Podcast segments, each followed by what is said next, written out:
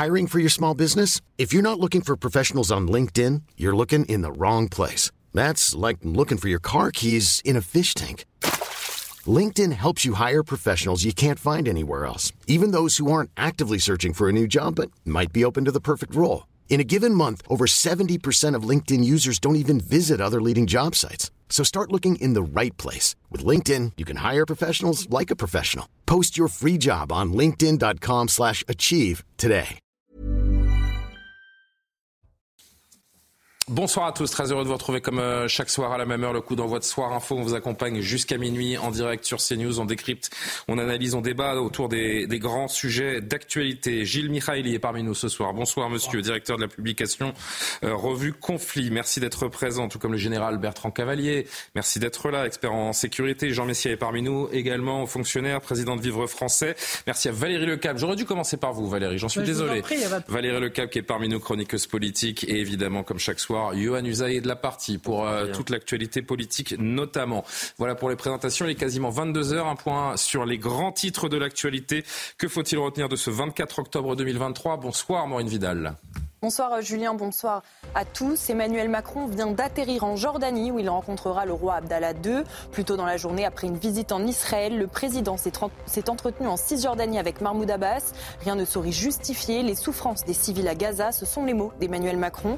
Il a réaffirmé son soutien au peuple israélien et palestinien et a affirmé son souhait d'une trêve humanitaire. Mahmoud Abbas, quant à lui, a dénoncé une agression d'Israël contre les Gazaouis.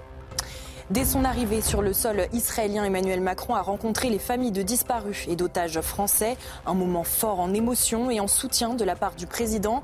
Pour lui, libérer les otages est l'objectif numéro un. Depuis euh, l'attaque du Hamas le 7 octobre, neuf Français ou franco-israéliens sont retenus otages ou portés disparus et au moins 30 ont été tués. Des témoignages glaçants. Les autorités israéliennes ont publié des interrogatoires de soldats du Hamas. Ces derniers expliquent les instructions reçues pour la sanglante attaque du 7 octobre en Israël. Ils certifient avoir eu l'obligation de tuer les hommes, violer les femmes et kidnapper ainsi que les enfants. Les dirigeants du Hamas ont promis une maison, un appartement et 10 000 dollars pour chaque otage ramené à Gaza. Enfin, l'ONU appelle à un cessez-le-feu immédiat à Gaza pour l'aide humanitaire. Lors du Conseil de sécurité des Nations Unies aujourd'hui, le secrétaire général de l'ONU, Antonio Guterres, a dénoncé des violations claires du droit humanitaire à Gaza, des propos qui ont provoqué la colère d'Israël, l'accusant à demi-mot de comprendre l'attentat du Hamas du 7 octobre. Merci beaucoup Maureen. Voilà donc pour les grands titres que nous développerons jusqu'à minuit. Avant même son entretien avec le Premier ministre israélien Emmanuel Macron a donc, on, on vient de le voir, tenu à rencontrer les familles françaises de neuf disparus depuis les attaques du Hamas. Des familles qui assurent être ressorties de cette entrevue avec beaucoup d'espoir.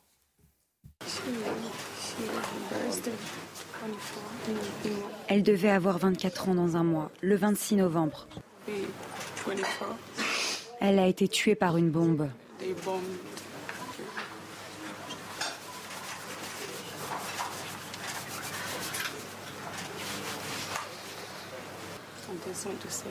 J'ai juste envie de dire que le gouvernement français a plus fait que les autres gouvernements. Que faut-il donc retenir de ce déplacement d'Emmanuel Macron qui se poursuivra, qui se poursuivra donc ce mercredi en Jordanie? On y revient avec tous nos invités dans une poignée de secondes. À tout de suite.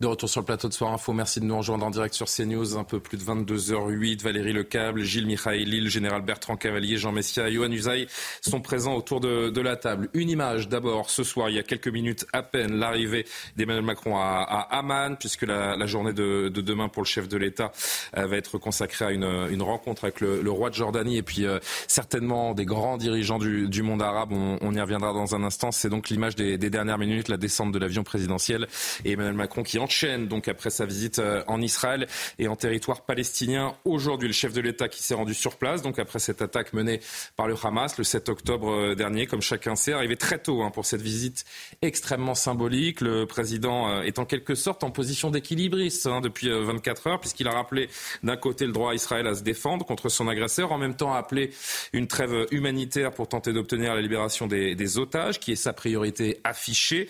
Il a d'ailleurs exprimé son soutien, donc d'abord aux, aux françaises dès sa descente de l'avion, avant de s'entretenir avec Benjamin Netanyahou. Les euh, explications et le résumé avec Clémence Barbier, avant d'en discuter tous ensemble.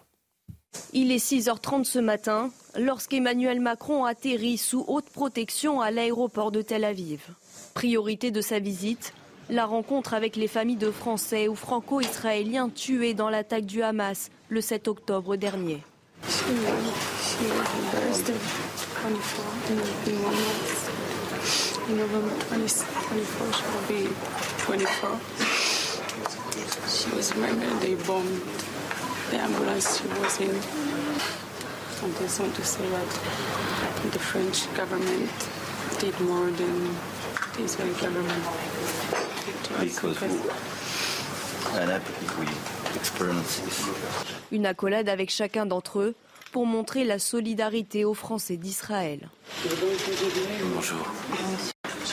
Ça, Benoît, ma fille et ma mère sont mortes déjà.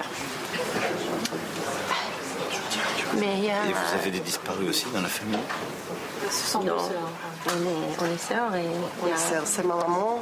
Euh, notre maman. Notre maman. Elle est morte. Bonjour. Une visite de quelques heures pour plaider pour une trêve humanitaire afin de permettre l'accès de l'aide à Gaza et la libération des otages de ce territoire.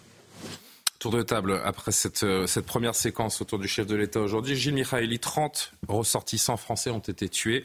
9 sont euh, portés disparus ou sont des, des otages. faut pas oublier ce, sinistre bilan, je le rappelle, parce que euh, faut le mettre à, l'aune de ce que l'on a connu en France. C'est le plus lourd bilan de morts français du terrorisme depuis les attentats de Nice en, en 2016. 30 Français sont morts. Qu'est-ce qu'on fait pour nos propres ressortissants? La France doit se montrer forte. Est-ce que c'est le visage qu'a montré Emmanuel Macron selon vous aujourd'hui? D'abord, il s'est montré. Oui. C'est déjà ça. Et ça fait partie de, de cette importance qu'on accorde à, à, à, ces sinistres statistiques. Et puis, il ne faut pas oublier qu'on est dans une guerre froide la France est membre du Conseil de sécurité, membre permanent du Conseil de sécurité. Donc, c'est le troisième membre de, permanent occidental du Conseil de sécurité, après les Britanniques et les Américains, qui se présente aux côtés d'Israël. C'est très important vis-à-vis les autres qu'on nomme pas. Euh, euh, la France est engagée euh, derrière l'Ukraine et donc pour bloquer la Russie.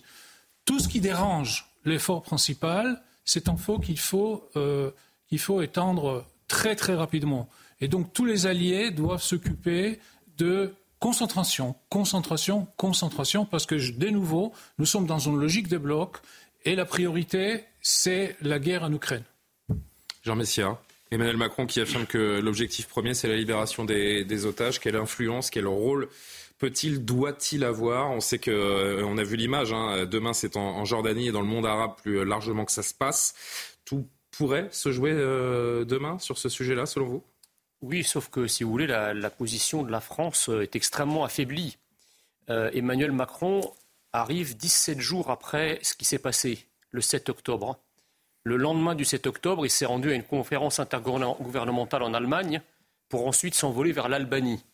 17 jours, il a laissé passer Biden, Olaf Scholz. Enfin, l'Allemagne n'a quand même pas une tradition il a communiqué là-dessus. Hein. Il a dit qu'il irait au Proche-Orient s'il parvenait à obtenir des, des, choses utiles grâce à ce voyage. Ah. Justement, le but n'était pas, pour paraphraser Gilles Mikhaïli, n'était pas seulement de se montrer. Il voulait y aller pour un oui, mais but le problème, précis. Le, le, problème, si vous voulez, c'est qu'il il va là-bas, euh, il n'y va pas dans les conditions américaines. Par exemple, les Américains, ils ont deux porte-avions sur place. Or, euh, la, dans la tradition internationale, vous avez plus de chances d'obtenir quelque chose en étant poli et armé. Et puis Joe Biden a été accueilli à sa descente de l'avion par, par Benjamin Netanyahu. Charles de Gaulle vient de sortir de la cale sèche. Laissez-moi finir. J'ai pas compris. Le Charles de Gaulle vient de sortir de la cale sèche. Ah, mais c'est pourquoi Pour aller euh, au large de Gaza? Pour le moment, non. Mais peut-être. Je, je, Jean Messia. Je disais, en matière internationale, vous avez plus de, plus de chances d'obtenir une chose en étant poli et armé qu'en étant poli tout court. Or, Emmanuel Macron va là-bas, il n'a pas de force sur place. Quand on... Alors, ce qui s'est passé, c'est que quand il a rencontré le Premier ministre israélien, disons que les deux discours, il y avait beaucoup plus de ponts de compréhension et d'entente entre le discours d'Emmanuel Macron et le discours de Benjamin Netanyahou que quand il a rencontré Mahmoud Abbas aujourd'hui. On va là, revenir sur tout ça dans une minute. Je voulais vraiment la... qu'on se consacre sur ces 5-6 premières minutes Moi, je crois aux la, otages et au rôle que la France peut jouer pour tenter de les libérer. Ben, la, Fran la, France, en fait, elle est totalement euh, impuissante parce qu'elle est pieds et poings liés, elle n'a plus de voix sur place. elle n'a plus, d'indépendance. Elle, a mis sa roue dans la roue américaine. Donc je ne crois pas, si vous voulez, quand on voit l'accueil dont a bénéficié Emmanuel Macron en Cisjordanie, la France est très impopulaire dans la rue arabe aujourd'hui. Donc si vous voulez, que si vous voulez avoir une influence et un rôle pour pouvoir libérer vos otages, encore faut-il que vous ayez des relais sur place. Or, ça n'est plus le cas aujourd'hui comme ça l'était il y a encore une dizaine ou une vingtaine d'années. Valérie, nous n'avons plus euh, l'influence euh, d'il y a quelques, années, comme le dit Jean Messia. Euh, quelle est-elle cette influence aujourd'hui? On arrive, c'est vrai, quasiment en dernier, après beaucoup de leaders occidentaux. Il faut espérer tout de même pour, nos otages. On ne peut pas balayer comme ça d'un revers de la main l'avenue du chef de l'État sur place, parce que l'enjeu, il est il est terrible. Neuf ressortissants français sont peut-être entre la vie et la mort aux prises des, terroristes. Moi, je pense qu'il faut rester euh, très prudent et je reste personnellement, je ne veux pas être dans le camp du désespoir et je continue à garder espoir qu'on va pouvoir libérer ces otages. Pourquoi? Parce que quand Joe Biden est venu, il a convaincu Benjamin Netanyahu de retarder son opération terrestre. Mm. Et une des raisons, bien évidemment, très importantes, c'était de laisser le temps de libérer ces otages. Donc il est évident que depuis le 18 octobre, date à laquelle euh, Biden est allé euh, en Israël, et ça avait commencé avant, il y a des négociations extrêmement poussées en vue de la négociation des, otages. On n'a pas encore parlé de la journée de demain d'Emmanuel Macron, mais il va rencontrer tout un tas euh, de dirigeants dont Johan nous parlera tout à l'heure, qui ont entre les mains notamment le Qatar le lien avec le Hamas et pas mal de poids et d'influence dans la libération des otages. Donc moi, je ne suis pas du tout. Qui ont euh, refusé de voir Biden. Je suis pas du tout. Et qui ont refusé de voir Biden. Et je ne suis pas du tout d'accord avec l'analyse qui vient d'être faite, parce que justement, cette position un petit peu intermédiaire, euh, le fameux en même temps, de euh, soutien d'Israël, de condamnation du Hamas en tant que peuple terroriste, mais de volonté absolue de ne pas y aller avant de voir également les, les grands dirigeants arabes, peut nous aider et peut nous mener à une libération d'otages éventuelle sur laquelle, entre parenthèses, il y a des rumeurs, on ne sait pas du tout ce que ça vaut, mais vous avez pas dit qu'il y a... Il y a deux autres otages qui ont été libérés hier soir et visiblement. Pour des raisons médicales, vraisemblablement. D'ailleurs, on va entendre l'une d'entre elles dans, quelques secondes. Un tout petit point. Ce, que, ce, que, ce qui est sorti de nouveau aujourd'hui, c'est que ces femmes ont été interrogées.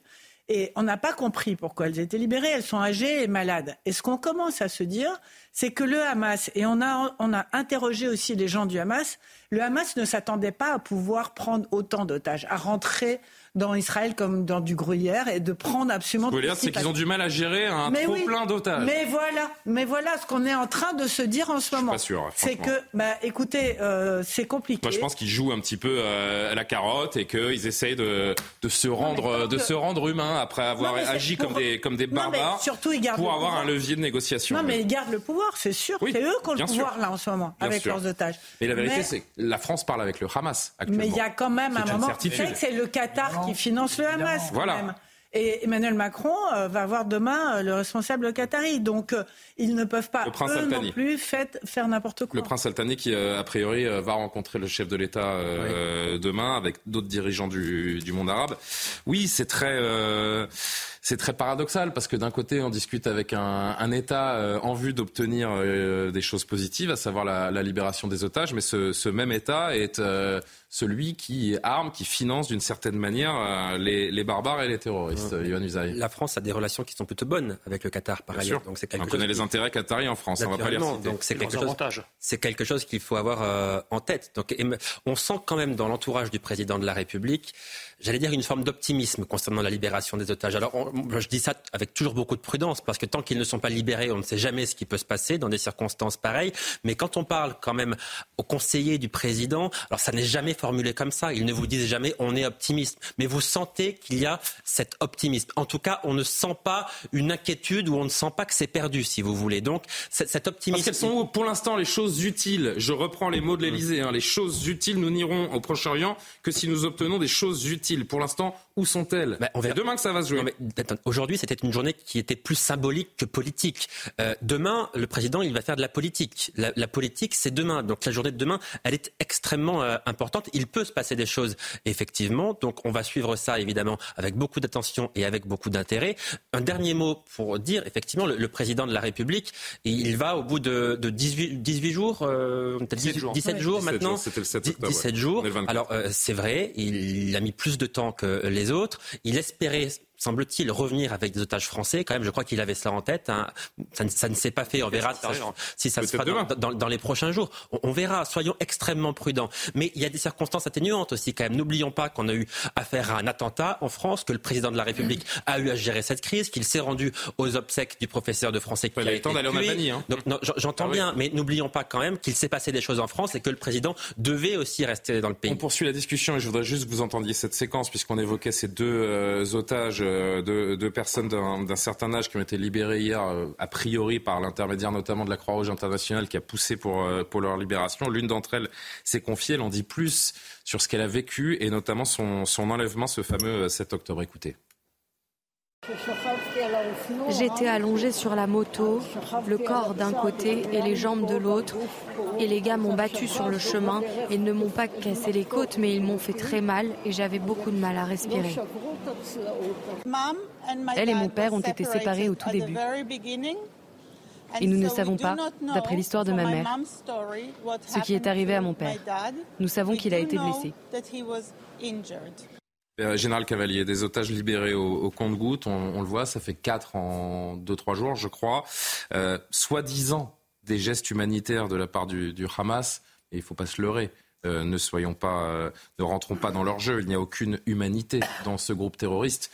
Libérer ces otages, c'est du cynisme pur.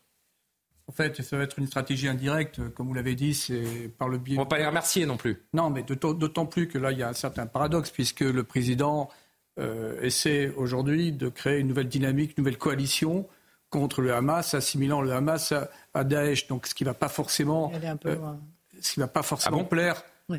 non, attends, il est un peu loin en assimilant le Hamas à Daesh Non, non, la coalition, sur la coalition. Non, mais je dis ça. on, y vient juste après. Finissez parce que c'est notre prochain, il, est, il, est, sur des multiples objectifs. Un, il reste dans la ligne claire de la, de la diplomatie française depuis 30 ans. Il faut deux États, il l'a rappelé.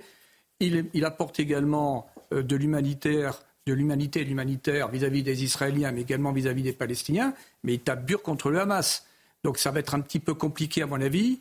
Euh, ou bien alors c'est d'autres qui vont faire le travail pour la France, qui ne disposent plus forcément de tous les leviers de puissance pour agir dans la région. Alors justement, avançons un, petit peu, parce que l'autre moment fort de, la visite euh, aujourd'hui, en fin de journée, c'était la rencontre avec Mahmoud Abbas, le chef de l'autorité palestinienne en territoire cisjordanien, à Ramallah précisément, Emmanuel Macron, qui a évoqué encore une fois donc une, une pause humanitaire et une relance du processus de paix. Écoutez-le.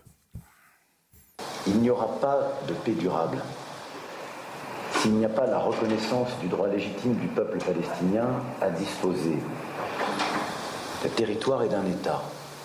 Et il n'y aura pas de paix durable s'il n'y a pas la reconnaissance assumée de la part du peuple palestinien et de ses autorités d'un État d'Israël et de l'importance de son existence et de sa sécurité. Et vous dire que, à nos yeux, l'avenir de votre peuple et de la région passe par une lutte sans merci et sans ambiguïté contre le terrorisme, reconnaissant aussi, ce faisant, un droit d'Israël à se défendre, passe par une protection inconditionnelle des populations civiles, quelles qu'elles soient, et un soutien à ces dernières, et passe enfin par une reprise d'un processus de paix politique permettant à deux États cohabitant en paix enfin d'émerger. C'est la position que la France entend ici tenir c'est la position que nous continuerons d'avoir. On discutait de la forme en plateau. C'est vrai qu'il à Johan, il a une, posture, un, ton qu'on ne lui connaît pas ou peu. Ah oui, oui. Emmanuel Macron, hein, lors de ce, moment d'échange avec euh, Mahmoud Abbas. Il apparaît extrêmement tendu, on le voit rarement tendu à ce point-là.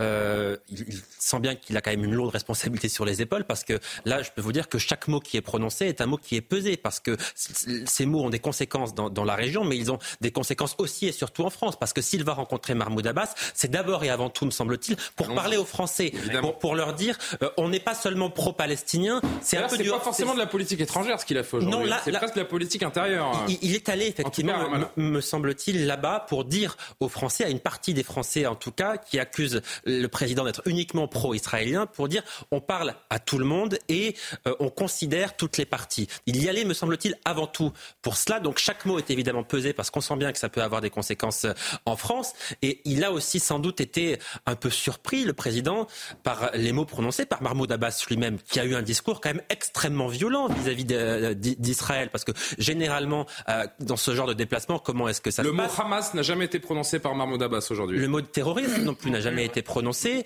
Généralement, comment ça se passe ce genre de déplacement? L'Élysée parle avant, les conseillers parlent avant euh, entre eux, les conseillers du président euh, euh, Macron, du président Mahmoud Abbas, et on, essaie de se caler, si vous voulez. Là, le sentiment que ça donnait, c'est que Emmanuel Macron découvrait le discours et découvrait la violence du discours. Il semblait comme sonné par les présidents du, du par, les mots du président Abbas. Donc ça, c'était assez déconcertant, me semble-t-il. Le en même temps appliqué à la géopolitique internationale. C'est pas que du en même temps. Alors, Jean Messia est général. Bah, c'est-à-dire qu'effectivement, on a l'impression d'avoir deux visions du monde qui sont euh, sinon diamétralement opposées, sinon radicalement différentes. Euh, il y a Mahmoud Abbas qui parle, euh, qui déroule. On ne peut pas dire la même chose à Jérusalem et à Ramallah, bah, c'est une certitude. C'est sûr, mais enfin, quand Mahmoud Abbas, si vous voulez, prend la parole pour qu'à aucun moment ni citer le Hamas, ni citer l'acte de terrorisme, ni encore moins s'émouvoir, si vous voulez, de, des blessés, des morts et puis de toutes les exactions perpétrées à l'encontre de 1400 civils innocents, et que derrière, effectivement, Emmanuel Macron, qui a sans doute préparé sa prise de parole, euh, découvre sur le, fait que Mahmoud Abbas ne, ne, lui jette aucun pont, finalement. C'est-à-dire qu'il le laisse à lui-même, dans son propre monde. Et donc e-, Emmanuel Macron va dérouler un, discours qui, évidemment, est un peu embarrassant, sachant que Emmanuel Macron a aussi les yeux rivés sur ce qui se passe en France. Oui, et puis sachant, que, sachant que demain, Emmanuel Macron euh, est avec les dirigeants euh, arabes, on peut se demander l'intérêt de cette rencontre aujourd'hui avec, avec Mahmoud Abbas, si ce n'est pour apaiser la rue française, en effet, parce que lui, son intérêt, il n'était pas d'aller à Ramallah. Vous avez vu les images Oui. Pendant qu'il était à Ramallah, vous avez vu les images des manifestations en, Cisjordanie On a brûlé le portrait du président de la République. La France est une cible, et à quelques dizaines de mètres d'Emmanuel Macron, on lui a encore montré que notre pays était, euh, était ciblé et visé. Mais, c'est aussi pour cela qu'il a mis 17 jours avant d'y aller. C'est parce qu'il procrastine, il a peur de ce qui peut se passer en France et de la manière dont ce voyage et ce qu'il y dira sera interprété par d'autres peuples qui, ont élu domicile en France depuis des décennies. Quand on voit ces images, quand on sait que la discussion avec les pays arabes, c'est demain qu'elle a lieu, quel était l'intérêt d'Emmanuel Macron de se rendre à Ramallah aujourd'hui Si ce n'est pour apaiser encore une fois la rue française. Il y a déjà, alors je vais y revenir tout de suite. L'intérêt, c'est quand même de rester dans la ligne de la diplomatie française depuis 30-40 ans. Bien sûr. Bon. Là, quoi Rappeler que la solution à deux États est la voie de la France. Il s'en démord pas. Maintenant, ce qui est tout à fait nouveau, c'est que euh, la croissance, l'essor de l'islam fondamentaliste, l'islam radical en France pose un gros problème. Parce que le refus de l'existence d'Israël est consubstantiel à l'islam fondamentaliste. Or, le rapport de la DGSI était très clair sur la façon dont cet islam, très radical, l'islam euh, renouvelé, comme disent certains, est en train de gagner une partie des populations immigrées euh, musulmanes. Et ça, c'est un vrai sujet. Est-ce que sa place était à Ramallah aujourd'hui? Franchement, j'aimerais bien avoir une, réponse à cette, question. Est-ce que c'était le moment de parler de la solution à deux États, quand bien même, oui, c'est la voie de la France depuis des dizaines d'années, mais est-ce qu'aujourd'hui, dans le timing qui est le sien, c'était le moment de penser à demain, de penser à l'avenir? Il y a une priorité, ce sont les otages. Vous avez tout à fait raison, parce que vous savez très bien, il y a 7 millions d'Israéliens et 7 millions de Palestiniens. Donc de toute façon, il y a deux peuples qui sont de, démographie égale et, la croissance de la démographie est égale. Donc, aucun ne gagnera l'un sur si c'est 7 millions chacun et ça. Non, mais la, croissance. Euh, c'est à peu près. Bon, d'accord. Donc, donc ça veut dire que l'un ne va pas euh, éradiquer l'autre. Ça n'a aucun sens, ça ne tient pas debout.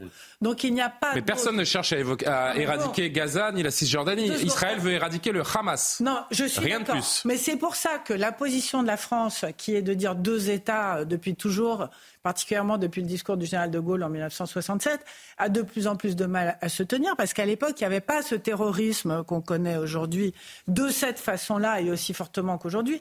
Et donc, on voit bien que cette question du terrorisme du Hamas cogne sur cette volonté de diplomatie et d'essayer de montrer la voie euh, vers la paix.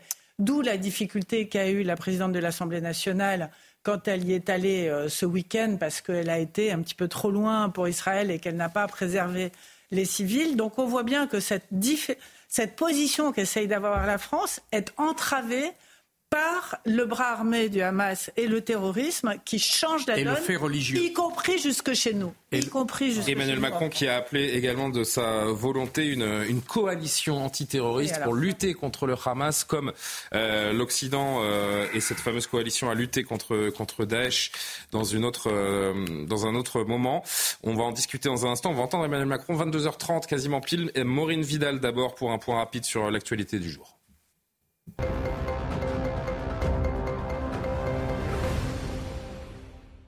Emmanuel Macron a atterri en Jordanie où il rencontrera le roi Abdallah II. Après avoir rencontré le gouvernement israélien, Emmanuel Macron a échangé avec son homologue palestinien Mahmoud Abbas en Cisjordanie cet après-midi.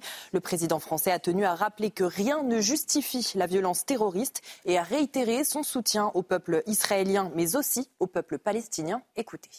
J'ai exprimé ce matin mes condoléances au peuple d'Israël, avec qui la France partage la douleur du deuil et du chagrin, puisque 30 de nos compatriotes sont morts lors de l'attaque terroriste perpétrée par euh, le Hamas. Rien, nulle part, ne justifie la violence terroriste. Et vous le savez, Monsieur le Président, nous en avons parlé tout à l'heure, vous avez eu avec moi des propos très clairs, et pour condamner cette attaque terroriste et pour condamner le Hamas. L'ONU appelle à un cessez-le-feu immédiat à Gaza afin de venir en aide aux civils palestiniens. Le secrétaire général Antonio Guterres a dénoncé des violations claires du droit humanitaire à Gaza, des propos qui ont provoqué la colère d'Israël, l'accusant à demi-mot de comprendre l'attaque sanglante du Hamas du 7 octobre. L'agence de l'ONU pour les réfugiés à Gaza annonce cesser ses opérations mercredi faute de carburant. Des images qui resteront gravées dans leur tête. Les secouristes volontaires israéliens ont été témoins de scènes d'horreur. La découverte de corps mutilés dans les kibbutz, les habitations et dans les villes. Écoutez l'un d'eux encore sous le choc d'une intervention. Nous voyons ensuite une femme. Elle devait avoir environ 30 ans. Elle était couchée sur le sol dans un bain de sang, le visage sur le sol. Nous avons dû la retourner pour la mettre dans un sac mortuaire. C'était une femme enceinte qui avait été éventrée. Le bébé, attaché par le cordon ombilical, avait été poignardé. Puis, elle a reçu une balle dans le dos. A-t-elle vu ce qui a été fait à son bébé? Elle n'a peut-être pas eu cette souffrance. Nous ne savons pas.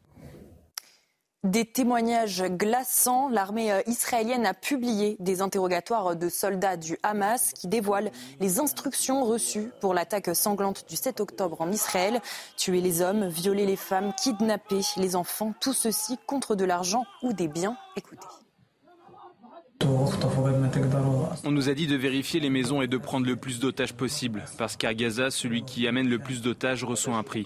Mais quelle était la récompense? Une maison, un appartement et 10 000 dollars. Pour chaque otage, vous obtenez une maison et un appartement? Oui. Un témoignage, euh, enfin interrogatoire plutôt, qu'on qu'on entendra un peu plus en longueur et ces, ces vidéos sur lesquelles on, reviendra, cette volonté de, de également de, montrer l'horreur. On y reviendra dans, quelques minutes. Merci beaucoup Maureen. On vous retrouve dans une euh, demi-heure pour un nouveau point sur, euh, sur l'actu. On revient sur ce voyage périlleux à tant de niveaux pour le, chef de l'État, tant la situation est explosive ici aussi en, France. Les actes antisémites qui pullulent malheureusement, des slogans anti-Israël dans les, dans les manifestations. Là aussi, on y reviendra. Et dans ce contexte, le chef de l'État en Israël a appelé de sa volonté une, coalition antiterroriste pour lutter contre le Hamas comme euh, nous avons pu lutter euh, plutôt contre Daesh. Nous qui avons été frappés si durement par ces mêmes groupes, voulons vous dire une chose simple. Vous n'êtes pas seuls.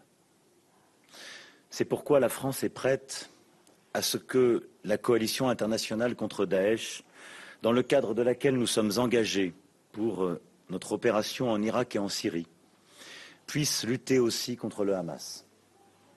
Je propose à nos partenaires internationaux, je l'ai évoqué avec vous ce matin, que nous puissions bâtir une coalition régionale et internationale pour lutter contre les groupes terroristes qui nous menacent tous. Gilles Mikhaili, un, commentaire sur ce qu'on vient d'entendre, parce que on comprend ce qu'il appelle. Hein, euh, ça a une chance de voir, de voir le jour. Il a sorti ça un petit peu du, chapeau, de nulle part. Personne ne s'y attendait vraiment. Il veut donner l'impression qu'il propose des, avancées. On est dans de la communication, quelque chose qui vous paraît euh, concret, réalisable? Alors, ce qui se passe depuis qu'Israël a décidé de retarder l'offensive terrestre, c'est qu'il y a un travail mené par les États-Unis, mais c'est très important que ce ne soit pas uniquement les États-Unis, de créer d'abord une enveloppe politique, parce que l'opération israélienne va durer plusieurs semaines, voire plusieurs mois, parce que ce n'est pas passer la tondeuse, c'est aller déraciner une par une les plantes. Ça va prendre du temps, il y aura des hurlements, il y aura des manifestations partout dans le monde. Et donc d'abord, il faut montrer qu'au moins les chancelleries et les opinions publiques en général en Occident sont avec Israël et qu'on s'est donné le temps ça, c'est de la, diplomatie. Non, non, non, c'est très important parce que. pardon, mais concrètement, les gens qui nous regardent voudraient comprendre. Je pense quand Emmanuel Macron dit une coalition pour éradiquer le Hamas, ça veut dire quoi? Que vous allez avoir des avions français qui vont frapper Gaza? Non, je pense pas parce que la coalition, c'est avec le Maroc, avec les Émirats, avec la Jordanie. C'est des pays qui vont pas bombarder le Hamas. Mais si. Voilà, donc. Alors, j'ai dit, il y a douze choses. Il y a on lutte contre le Hamas, on ne bombarde pas. Choses, il y a douze choses. Il y a l'enveloppe diplomatique pour donner Israël le temps nécessaire. Et puis, il faut fabriquer la solution des sorties. Qui va recevoir les clés des tas de ruines qui va être Gaza dans quelques mois quand l'armée israélienne va sortir? Alors, et là, là, les acteurs régionaux et sur ça, nous sommes d'accord, mais ça n'a rien à voir avec la coalition qui a lutté contre Daesh. C'est un processus totalement différent. C'est peut-être les socles. rien à voir. C'est peut-être les socles. C'est peut-être les socles. Non, mais il faut. Qu'est-ce qu'elle signifie pour vous cette, euh, cette coalition? Écoutez, d'abord, il faut préciser qu'à l'Élysée, ils ont euh, fait machine arrière par rapport aux déclarations ah, euh, d'Emmanuel Macron. Oui, dans la, un petit peu plus tard, ils ont dit maintenant, il n'y a pas de coalition. Euh, non, il l'appelle de ses voeux. Il ne dit pas qu'il y en a eu, il l'appelle de, de ses voeux. Deuxièmement, il faut quand même savoir ce qu'est la coalition. La coalition, c'est sous l'égide des États-Unis, 85 pays qui sont allés en Irak et en Syrie combattre l'État islamique au, pire moment de Daesh et des attentats de 2015 en France. Nous sommes d'accord. Est-ce que cela peut être il n'y a, pas répété contre le Hamas. Si vous voulez, l'État islamique était en train de, de, passer les frontières, d'envahir des, des, pays territoriaux, alors que là, on parle d'une seule organisation, le Hamas, qui est limitée euh, au territoire euh, de Gaza, à mhm, Gaza, en fait. Donc, c'est très difficile de faire une comparaison. Donc, je pense que l'expression d'Emmanuel Macron n'a pas été à droite parce qu'effectivement, on ne voit pas. En revanche, qu'il y ait des similitudes euh, entre ce qui peut se passer à Gaza et ce qui s'est passé à Mossoul ou éventuellement à Mariupol, c'est-à-dire une lutte au corps à corps, les forces spéciales euh, de chaque pays, c'est assez compliqué de se battre euh, sur le terrain avec un ennemi en face de soi parce qu'on perd l'avantage technologique, on est face un ennemi et on peut être l'armée la plus puissante du monde, c'est pas évident du tout. Mhm. Et on dit qu'il faut 5, 10, 20 hommes pour euh, attaquer pour un qui se défend.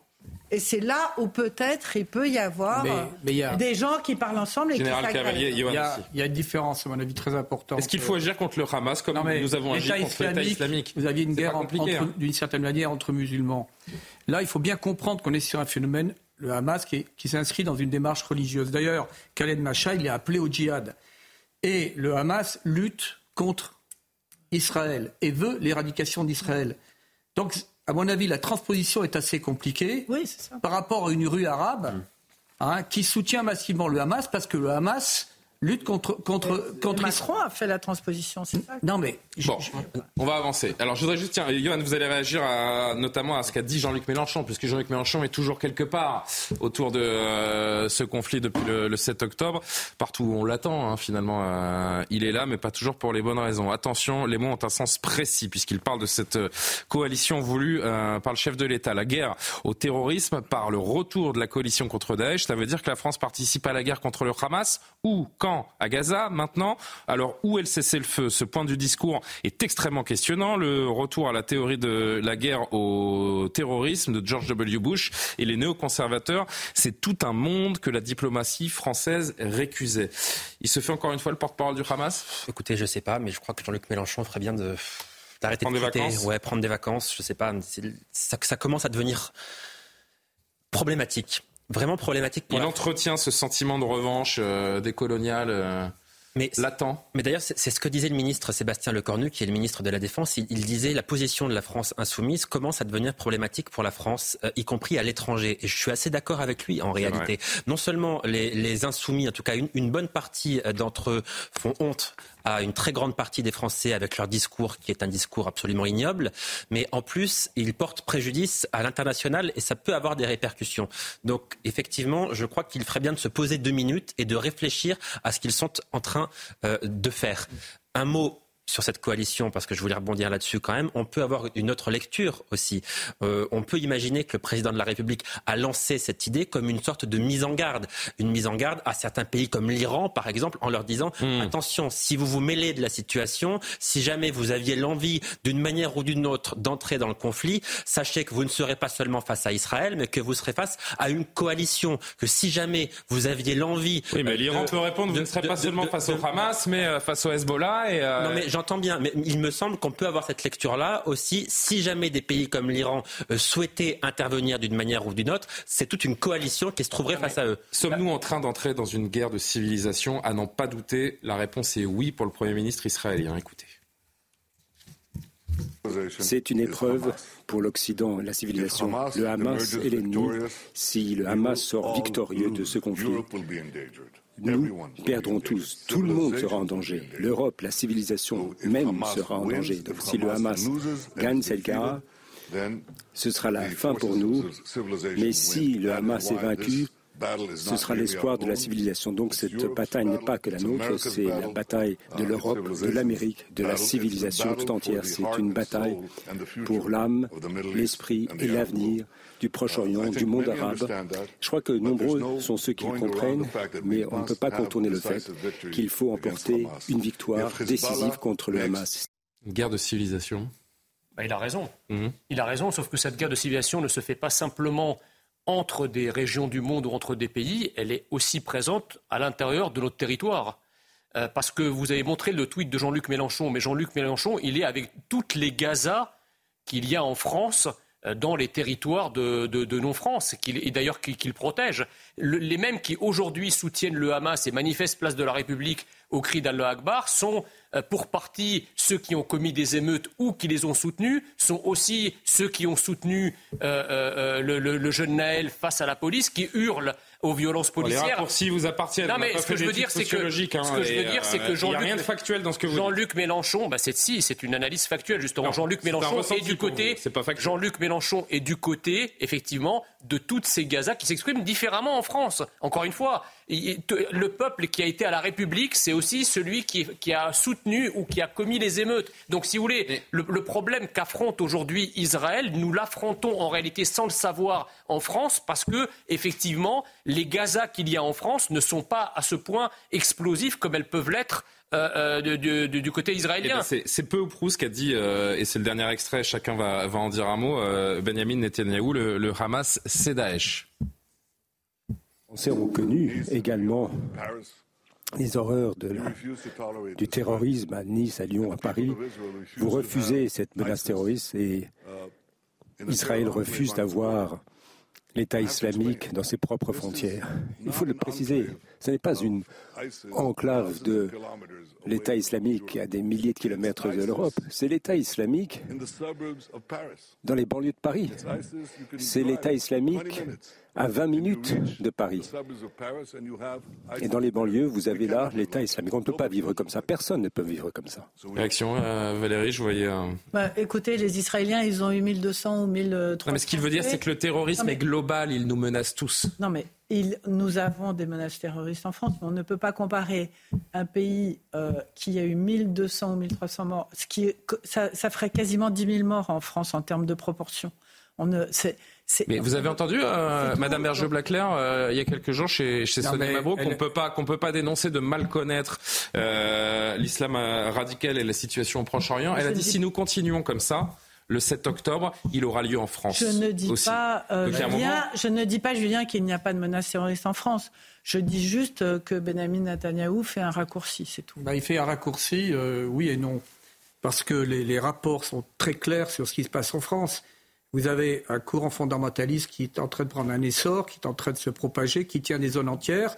Cette idéologie, elle veut créer un ordre social euh, qui est un ordre social euh, donc extrémiste, hein, qui relève de l'islam fondamentaliste. Et n'oubliez pas que ces gens-là sont amenés par le concept de la jahiliya, c'est-à-dire que nous, nous sommes le monde du péché, le monde de l'obscur. Et, ne, sous-estimez pas ce qui se passe actuellement en France, qui n'est pas nouveau et qui n'est pas décrit que par moi. C'est-à-dire que moi, je me fie sur des rapports officiels qui sont très clairs. Lisez le rapport de la DGSI sur état des lieux de la pénétration de l'islam fondamentaliste en France. C'est glaçant ce qui est dit à l'intérieur. C'est glaçant. C'est un rapport officiel. Non, mais je veux bien vous croire. Qu'est-ce qu'il dit Qu'est-ce qu'il dit en substance? Eh ben, Il dit en substance que euh, vous avez aujourd'hui plus de 50% des jeunes qui sont adeptes d'un islam fondamentaliste, qui veulent... 50% des jeunes musulmans des jeunes musulmans pratiquants. non, parce que vous avez dit 50% des jeunes. et qui veulent instaurer un ordre qui relève de la charia et qui reconnaît au Coran la, primauté sur les lois de la République.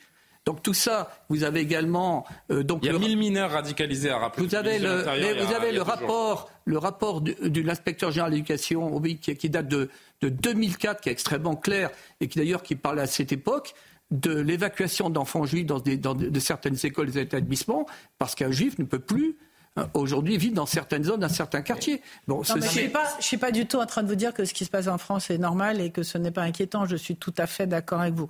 Je suis juste en train de vous dire que l'horreur euh, qu'a connue euh, Israël, heureusement, non, mais c'est tout, Mais le Hamas, c'est justement, le Hamas essaie de nous conditionner pour limiter l'impact de la riposte euh, d'Israël. Et on est en train de rentrer dans son jeu. C'est toute proportion gardée. Je veux dire, euh, le, conflit du Proche-Orient, c'est un conflit qui dure depuis des décennies. Vous bah êtes en plein dans le monde arabe, dans, le monde arabo-musulman. Il y a ce conflit avec un État, euh, un État juif, l'État d'Israël. Donc effectivement, les choses se comprennent et c'est à l'aune de ce contexte explosif sur plusieurs décennies que ce qui s'est passé en Israël euh, se, comprend. Mais la France n'avait normalement pas à vivre ça. On n'est pas au Proche-Orient. Qu'est-ce qui nous a fait aboutir à cette situation Sinon, justement, l'importation par une immigration massive et incontrôlée de toutes les problématiques qui, sont, qui sont présentes ailleurs et qui ne vont pas être là. Quand vous voyez, si on peut revoir avec Martin Mazur enregistre cette image de, de, l'effigie d'Emmanuel Macron qui a été brûlée à Ramallah euh, aujourd'hui,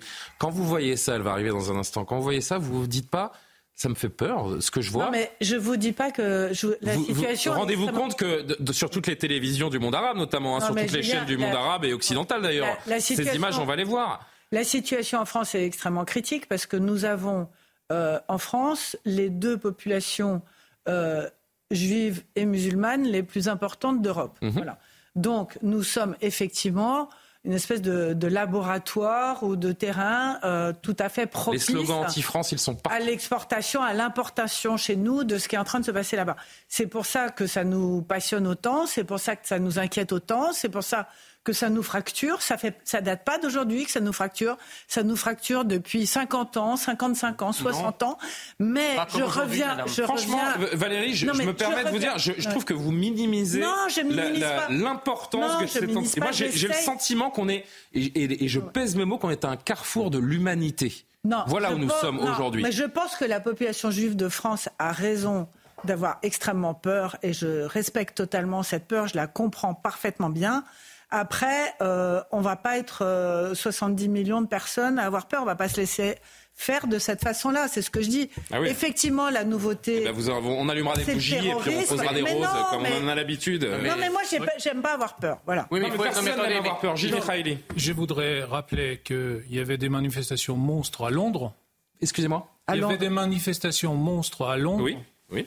Il y avait des manifestations très importantes à Amsterdam, à Berlin, aux États-Unis. À Rome, aux États-Unis, qui à travers l'islamo-gauchisme, euh, ces questions deviennent internationales par d'autres billets et par d'autres milliers, les universités et ailleurs, que même, même le mouvement de Black Lives Matter euh, passe de la tradition de Martin Luther King vers la tradition de Nation of Islam, le wokisme emporte tout. Il devient Malcolm X au lieu de suivre, de suivre euh, le, Martin Luther King. Et donc, euh, c'est dans ces sens-là que, au-delà de ces vocabulaires et des parce qu'il y a la violence, on tue des gens, mais la violence a aussi un syntaxe. est-ce qu'on éventre les femmes enceintes? Est-ce qu'on découpe un morceau les gens Donc ce n'est pas uniquement qu'on tue des gens, mais comment on les tue et quel message on essaye de... Et la volonté de le montrer, de le médiatiser. La, première, la, première réaction des gens qui disaient c'est Daesh, c'était pas une analyse sociologique et géopolitique, c'était face à l'horreur. Les gens qui ont brûlé un pilote, euh, un pilote euh, euh, jordanien, les gens qui ont décapité des gens devant, devant, les caméras, c'est ça, c'était ça le premier. Donc ils, ils, sont devenus Daesh, ils sont devenus Daesh culturellement.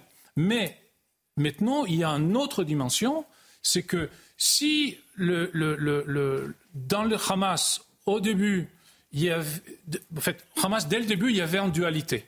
Il y avait un côté, il y avait un côté euh, humain international qui vient de, l'idéologie des frères musulmans, et il y avait aussi le mouvement de libération nationale euh, palestinienne avec euh, la lutte armée et intransigeance. Donc, ils ont dès le début ces deux, deux choses-là. Et aujourd'hui, la dimension internationale, le, le, le logiciel Daesh, c'est-à-dire que un Américain qui n'est même pas musulman peut demain passer à l'acte parce qu'il voit quelque chose qui se passe à Nahalos. C'est ça la daïchisation de Hamas. Moi, je trouve ça très intéressant ce que vous venez de dire, monsieur. Non, mais vous avez raison, je viens de, dire effectivement que euh, la France est en train d'être considérée comme un pays anti-musulman oui, n'aiment pas les, les, musulmans. Et effectivement, euh, une partie de la population arabo-musulmane. Fait peur à Emmanuel Macron. Effectivement, nous perçoit de cette, cette manière-là parce que la France est un pays euh, laïque et que euh, une partie, notamment les, les, frères musulmans, qui sont très très euh, très actifs sur les réseaux, sociaux, qui sont très influents, euh, qui sont très largement financés par certains pays comme la Turquie, agissent auprès notamment de la jeunesse française et euh, font croire à ces jeunes qu'effectivement la France n'aime pas les musulmans parce que nous sommes un pays laïque, parce que la France est un intervenu dans différentes euh, coalitions pour lutter contre Daesh, pour lutter contre l'État islamique au Sahel, etc. Et ce qui fait que la France est effectivement, depuis plusieurs années maintenant, l'une des cibles prioritaires des, islamistes. Donc, euh, Valérie, vous dites, vous dites, je n'aime pas avoir peur, mais je crois que nous avons raison, hélas, d'avoir peur. oui, qu'il vaut mieux avoir peur dans l'état actuel, parce que sinon... Cette propagande est en plus totalement fausse, parce que des pays comme la Suède, qui ont participé à aucune coalition, sont frappés tout autant, l'Allemagne également, enfin bref... Ça, c'est la première chose. La deuxième chose, c'est qu'il ne faut pas non plus euh, euh, éviter à ceux qui nous dirigent depuis une quarantaine d'années le bilan de leur politique.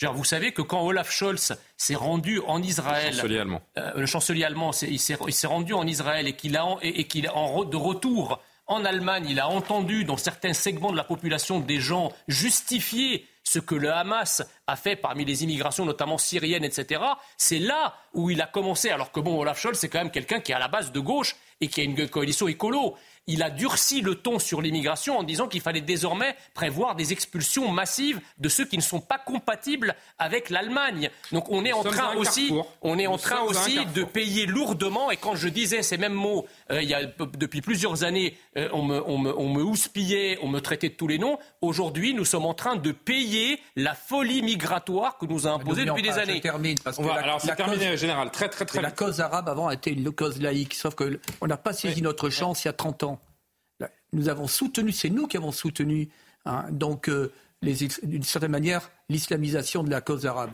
Chaque jour, chaque jour qui passe, vous savez que, que et les services euh, israéliens euh, nous en apprennent, que ce soit par l'intermédiaire de, de vidéos ou autres, plus sur ce qui s'est passé le, 7 octobre.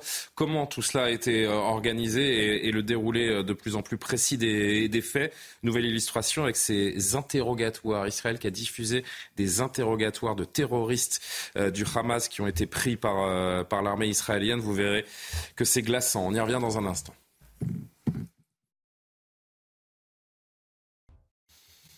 Merci de nous rejoindre en direct sur CNews pour la suite de Soir Info. Il est quasiment 23h. Un rappel de l'essentiel de l'actualité. Maureen Vidal.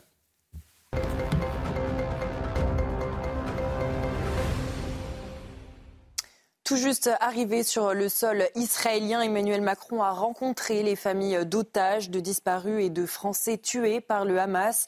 Un moment de soutien et d'émotion pour le président et les familles. Regardez cette séquence.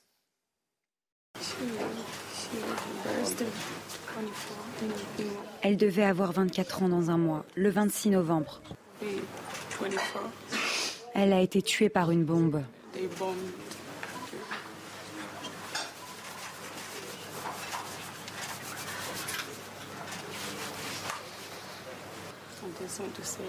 J'ai juste envie de dire que le gouvernement français a plus fait que les autres gouvernements.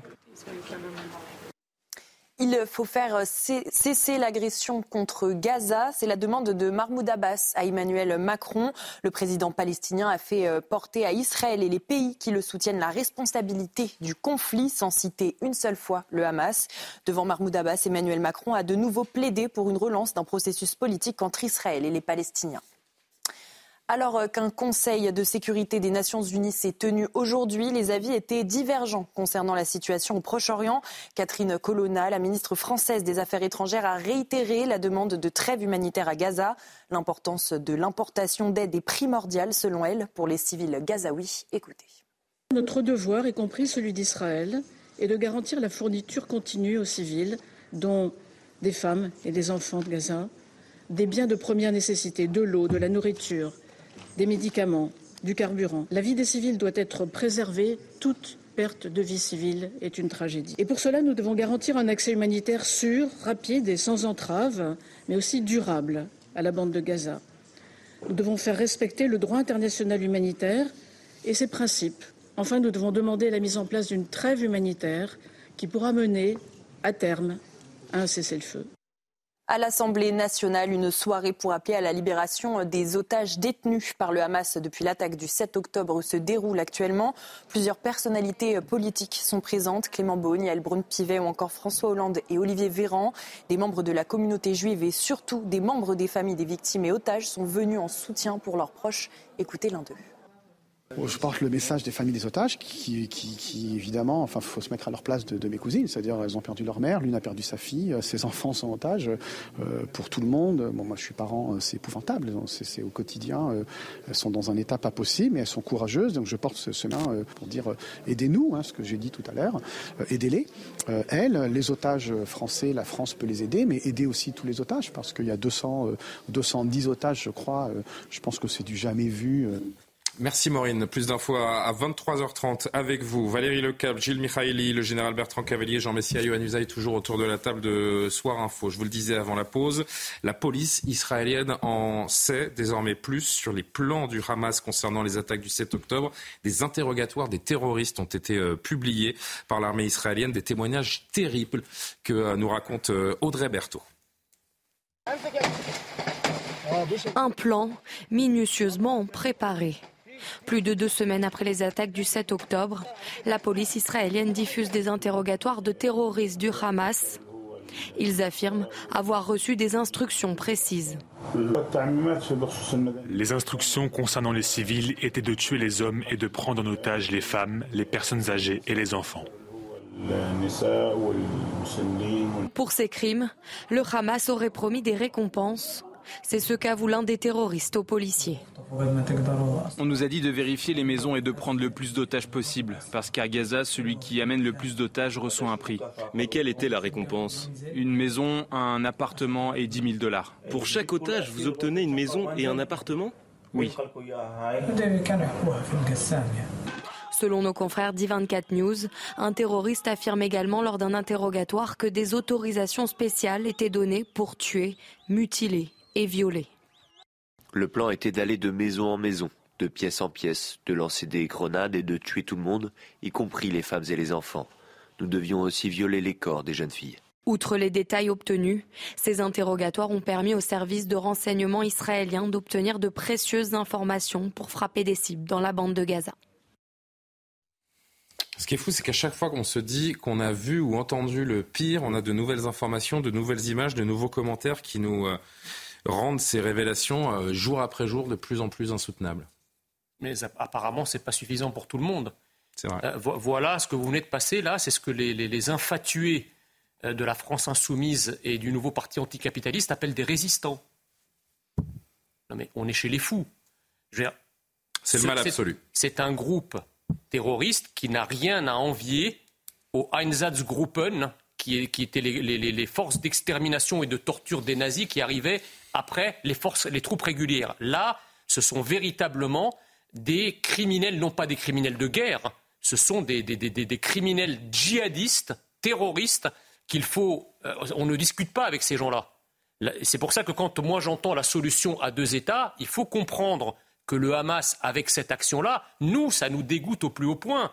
Nous, nous sommes scandalisés par ce qui arrive. Et, on a la larme à l'œil d'entendre les malheurs de ces innocents. Mais le problème, c'est que dans la rue arabe et dans le monde arabo-musulman de manière générale, ce qui s'est passé, ce qu'a subi, ce qu'a enduré Israël, est considéré comme une sorte de victoire. Donc vous ne pouvez pas faire, vous pouvez pas ni faire la paix, ni faire deux États avec un groupe terroriste dont, avec lequel la seule solution, c'est l'extermination, l'éradication. Et on voit que c'est important pour l'armée israélienne, on en discutera ensemble, de, des raisons pour lesquelles le gouvernement israélien, Tsahal, décide de, diffuser à grande échelle, de montrer aux journalistes, on entendra une réaction d'un journaliste qui a vu ces fameuses 43 minutes de vidéos où les massacres sont, sont montrés. On sait, parmi ce qui est documenté euh, également, que euh, parmi les terroristes, certains, sur les lieux de leurs actes barbares, récupéraient les téléphone de leurs victimes pour passer des appels. Ils cherchaient papa ou maman sur le téléphone pour passer des appels aux familles et montrer ce qu'ils avaient fait à leurs enfants, à leurs femmes, à leur mère, à leur grand-mère et autres. Et euh, ce document, ce document terrible que l'on va vous montrer, c'est encore une fois Tsahal qui l'a diffusé il y a quelques minutes à peine, il y a quelques, heures. Je l'ai découvert rapidement sur, sur Twitter, mais on va vraiment le découvrir euh, ensemble. Tsahal qui diffuse donc sur son site internet officiel ce soir l'appel d'un terroriste qui a récupéré le téléphone d'une de ses victimes juives. Il a récupéré le téléphone de sa victime pour appeler lui-même ses parents à Gaza et leur dire Papa, maman, j'ai tué des juifs, est-ce que vous êtes fiers de moi? Regardez ce moment. Écoutez.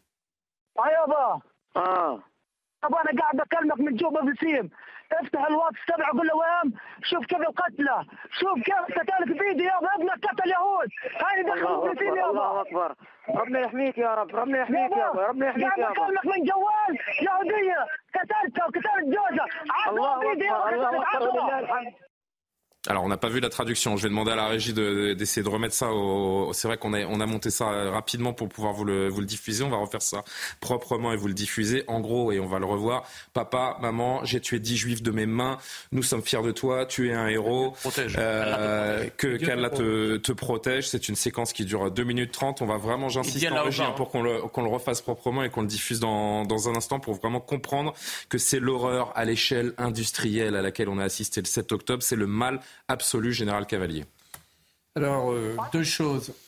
La première, c'est que tout ça a été mûrement, euh, mûrement, préparé, réfléchi, parce que pour moi, il y avait derrière cela une volonté véritablement de, prendre euh, l'ascendant sur les Israéliens, donc ils sont très marqués psychologiquement. Cette terreur, maintenant, tous les Israéliens, tous les Israéliens se rendent vulnérables, alors qu'ils pensaient qu'ils étaient invulnérables. Et là, ils ont été touchés par l'horreur absolue. La deuxième, c'est que euh, vous avez objectivement, pas tous, parce qu'il y a quand même des figures du monde dit arabe, comme Tar Benjaloun, qui, ont exprimé leur, effroi, qui ont trouvé cela totalement inacceptable. Mais vous avez des jeunes qui tout à fait adhèrent. J'ai lu récemment un article dans le Figaro sur la, manifestation du 19 octobre, où deux jeunes d'origine algérienne, deux jeunes d'ailleurs qui étaient arrivés depuis un an en France, euh, avoué que s'ils avaient à, agir, ils tueraient parce qu'ils considèrent que ce sont les Israéliens hein, qui, ont pris les devants, qui, qui ont occupé euh, la terre des Palestiniens. Donc c'est ça qui est extrêmement grave, c'est que pas ceci n'est pas quelque chose d'isolé. Un, c'était mûrement réfléchi, mûrement préparé, et deuxièmement, ça révèle quand même un état d'esprit extrêmement préoccupant, y compris ce, en France. Mais je veux dire que ce qui, s'est passé, alors je vous fais euh, intervenir dans un instant, Gilles Mikhaili, je voudrais juste qu'on entende également parce qu'il y a beaucoup de témoignages autour de ces, images, de ces vidéos qui sont montrées par Saal, et on s'interrogera sur les, raisons de voir ces, images. Écoutez ce, volontaire, ce secouriste volontaire qui est intervenu dans le kibbutz de, Zaka. Là encore, les professionnels du secourisme, ceux qui sont le plus aguerris à, ben, se confronter à la mort ou à l'horreur, tout simplement, sont ébranlés très, très, très durablement. Écoutez-le. Nous voyons ensuite une femme. Elle devait avoir environ 30 ans. Elle était couchée sur le sol dans un bain de sang, le visage sur le sol. Nous avons dû la retourner pour la mettre dans un sac mortuaire. C'était une femme enceinte qui avait été éventrée. Le bébé, attaché par le cordon ombilical, avait été poignardé. Puis, elle a reçu une balle dans le dos. A-t-elle vu ce qui a été fait à son bébé? Elle n'a peut-être pas eu cette souffrance. Nous ne savons pas. Gilles Mikhaili, on est dans un crime contre l'humanité conjugué euh, à un génocide, puisqu'il y a volonté d'éradiquer le peuple juif de la part du, Hamas. Oui, et euh, comme on, a dit tout à l'heure, euh, notre problème, c'est que il y a trop de gens dans le monde pour lesquels ça sur lesquels ça n'a pas les mêmes impacts que ça sur nous. Et ce que le général a dit tout à l'heure, j'ai lu aussi cet article, ce reportage de, de, Figaro. Ces deux garçons, qui, Aziz et Mohamed, qui, oui, qui était qui est algérien, je ne me souviens plus, mais ça, nous rappelle quelque chose de, de terrifiant. Ces centaines de milliers de, personnes dans les rues arabes qui hurlaient leur haine d'Israël, qui hurlaient leur haine des États-Unis et de la France, en fait, ils sont partagés entre deux choses. La haine de l'Occident des Juifs de la France et les désirs d'avoir un visa pour la France. Ils sont, leur, euh, ils sont pas sûrs. Hein. Il, y a, il, y a, quand même, ils sont partagés. Ils sont partagés. Pourquoi vous faites l'amour, Bertrand Comment? Je vois votre voisin qui, euh, qui est dubitatif. Non, mais profiter euh, de ce pays parce que ce pays offre énormément d'avantages. Mais ils viennent maintenant avec une cinétique idéologique qui est très claire. Évidemment. Les choses changent, ont changé de façon radicale depuis 10-15 ans en Algérie. Une volonté de conquête aussi, peut-être. Non, mais ce que je veux dire, c'est que ces foules-là, si on, si, on, si, si, si, on, si on leur distribue de, de visas, ils, ils, vont faire des malheurs. Il y aura, il y aura, il y aura des morts pour, pour, pour avoir, avoir des visas. Et en même temps, c'est la haine de la France, des Juifs, de l'Occident, des croisés, de tout ce qu'on veut. C'est ça qui est terrifiant. C'est ça qui est terrifiant. Il y a eu ce petit problème euh, il y a un instant pour euh, l'appel de ce terroriste le 7 octobre qu'on voulait vous, vous, diffuser, diffusé d'abord évidemment par l'armée euh, israélienne. Écoutez, regardez donc de façon un peu, plus, un peu plus propre et diffusable ce qui est dit. Ah. افتح الواتس تبعه قول له وام شوف كيف القتلى شوف كيف قتلك فيديو يابا ابنك قتل يهود هاي دخل فلسطين يابا الله اكبر ربنا يحميك يا رب ربنا يحميك يابا ربنا يحميك يابا كلمك من جوال يهوديه قتلتها وقتلت جوزها الله اكبر الله اكبر ولله الحمد Qu'est-ce que vous voulez dire non, mais c'est, euh, on reste sans voix. Hein. C'est absolument euh, terrifiant, c'est horrible, c'est, c'est monstrueux. Voilà, c'est tout à fait monstrueux. C'est on peut pas avoir de mots et surtout sur le. Mais on se pose des questions depuis 10 jours, en fait, depuis, euh, depuis 17 jours même, sur ces vidéos qui nous arrivent, Valérie, sur ces vidéos, ces audios, comme on vient de le, diffuser. Et à chaque fois, on se pose les mêmes questions. Est-ce qu'on peut montrer ça? Est-ce qu'on doit montrer ça? Est-ce que ça apporte quelque chose de montrer ça? Pourquoi euh, c'est important de marquer les esprits, justement, que nous voyons ça, que nous montrions ça. Euh, pour qu'il y ait une réelle reconnaissance des faits. Je rappelle cette affiche hier hein, euh, dans Paris, dimanche, dans Paris, 40 faux bébés assassinés. Voilà ce qu'on pouvait lire sur une pancarte. C'est pour ça qu'on doit montrer cela, pour que les gens reconnaissent la vérité. Je trouve que le témoignage de la femme enceinte assassinée avec le bébé est, encore plus euh, poignant hein, que, cet homme qui a l'air d'être complètement dingue. après, on ne fait pas de hiérarchie de, euh, du témoignage si plus. Après, si vous voulez, c'est extrêmement important. Parce ça, on ne veut plus voir. Ça. Pourquoi? Parce que ça fait des jours qu'on nous parle de couloirs humanitaire. Ça fait des jours qu'on nous explique que euh, le blocus euh, à Gaza euh, ne peut pas fonctionner. Ça fait des jours, si vous voulez, en ce moment, l'opinion publique pourrait être tentée de prendre le parti des Gazaouis. C'est pour ça que Zahal et les Israéliens diffusent ces images-là, pour rappeler au monde entier les horreurs qui ont été commises et qu'on ne peut pas laisser ça impuni. Et je pense qu'il ne faut pas laisser ça impuni parce vous que. Vous croyez que vous pouvez convaincre cette jeune fille? Tiens, c'est important cette image. Cette jeune fille là qui tient cette, euh, cette pancarte. Est-ce qu'à l'aune de l'audio qu'on vient d'entendre, de, de, de l'interrogatoire du terroriste euh, du Hamas qu'on vient d'entendre euh, également. Est-ce que cette jeune femme, vous croyez qu'elle peut changer d'avis ou elle est tellement manipulée, son cerveau est tellement, euh, comment on dit ça, formaté qu'elle hum, est déjà convaincue? Moi, je tiens. vraiment, répondre à ma question, s'il vous plaît. Oui, je l'ai vu, je l'ai vu. Non, mais je sais que vous l'avez vu. C'est la question que je J'ai deux choses sur lesquelles je voudrais terminer, Donc, vous je trouve extrêmement importantes. Si je vais vous répondre, rapide, je vous promets que je vais vous répondre. Rapide, Valérie la première chose, c'est qu'il faut, il faut que Israël atteigne son objectif de, de tuer les gens du Hamas. Après, il ne faut pas faire d'amalgame non plus entre le, ces terroristes atroces du Hamas et la population musulmane. Ça serait la pire des choses. Vous ne pouvez pas euh, oui, mais là, c'est condamner c'est pas possible de faire personne ici ne fait le ne fait l'amalgame entre le, Hamas et, les, Palestiniens. c'est pas la question. Moi, je, parle à ces esprits réfractaires à la vérité. Je parle de ces esprits réfractaires à la vérité. Johan qui voulait s'exprimer, je viens vers mon général. Est-ce que cette jeune fille qu'on a vue, cette pancarte qu'on a vue, on pourra mettre tous les audios, tous les témoignages, toutes les vérifications d'images du 7 octobre, elle restera dans son idée préconçue, préétablie, parce que les cerveaux sont manipulés depuis des années et convaincus. La réponse est oui. Oui, à 100%. Cette jeune fille-là, que nous venons de voir en photo, ne changera jamais d'avis. Et ils sont nombreux comme cela, y compris en France. Hélas, parce que vous l'avez dit, ils sont euh, conditionnés par toute Alors pourquoi on monte ces vidéos? Pourquoi de ça, elle monte ces vidéos? Alors, parce que ceux qui sont contre Israël le resteront, quoi qu'il arrive. Mais ceux, qui manifestent avec ce genre de pancarte, quoi qu'il arrive, ne changeront pas d'avis. Ils sont conditionnés, conditionnés peut-être par leur famille, par la propagande dont on parlait tout à l'heure sur les réseaux sociaux, par les islamistes qui sont très puissants, qui ont une véritable influence auprès de la jeunesse et notamment auprès des jeunes musulmans de certains quartiers où l'antisémitisme a grandi, beaucoup grandi ces dernières années. Il faut avoir le courage et l'honnêteté de le, de le reconnaître pour comprendre ce qui est véritablement en train de se passer euh, en France. Donc cette population-là, évidemment, elle ne changera pas d'avis. Mais pourquoi est-ce qu'il faut montrer cela, faire entendre cela?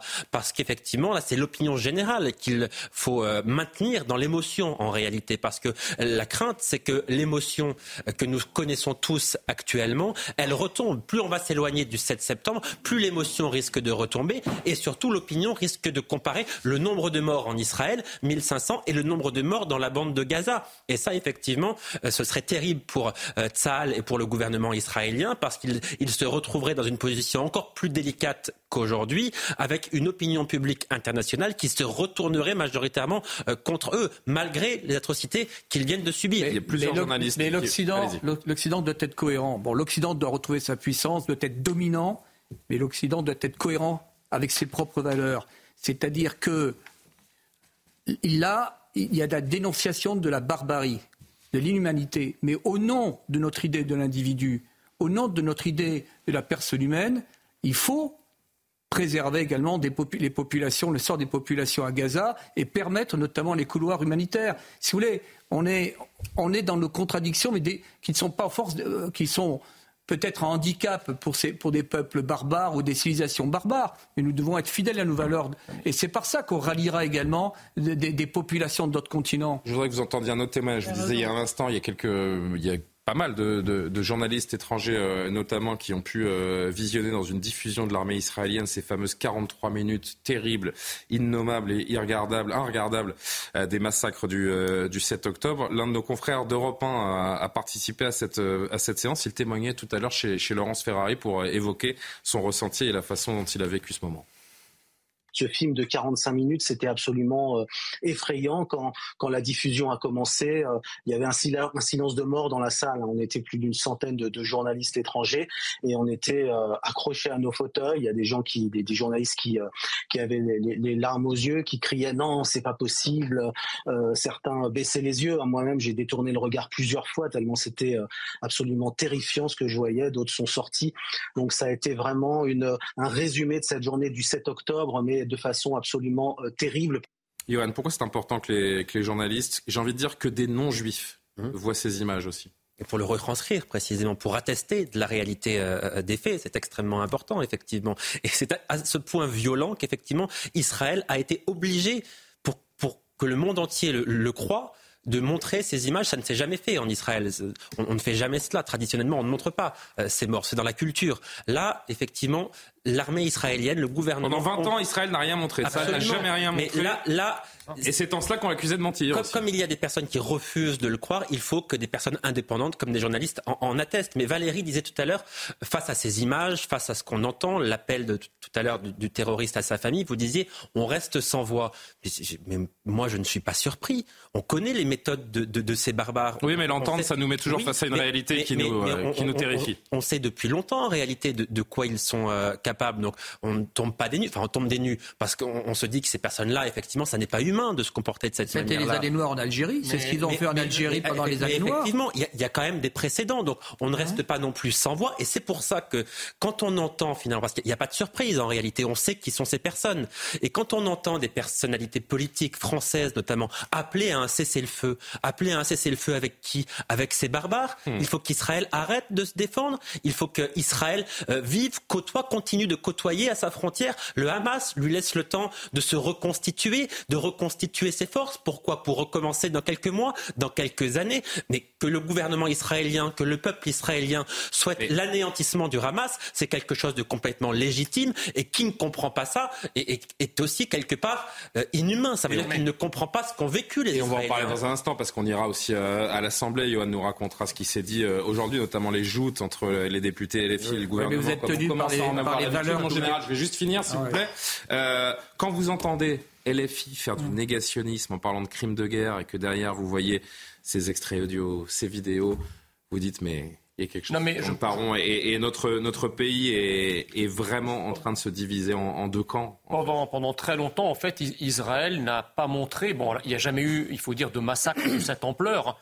C'est historique, mais il y a quand même eu des massacres. Le FPLP, au début des années 2000, avait déjà attaqué des kibbutz, il avait déjà assassiné euh, des innocents, des femmes, des enfants. Bon, il n'y en, avait pas 1400, mais il y avait quand même eu des exactions qui n'ont jamais été filmées. Et Israël comptait sur le fait que c'est une démocratie.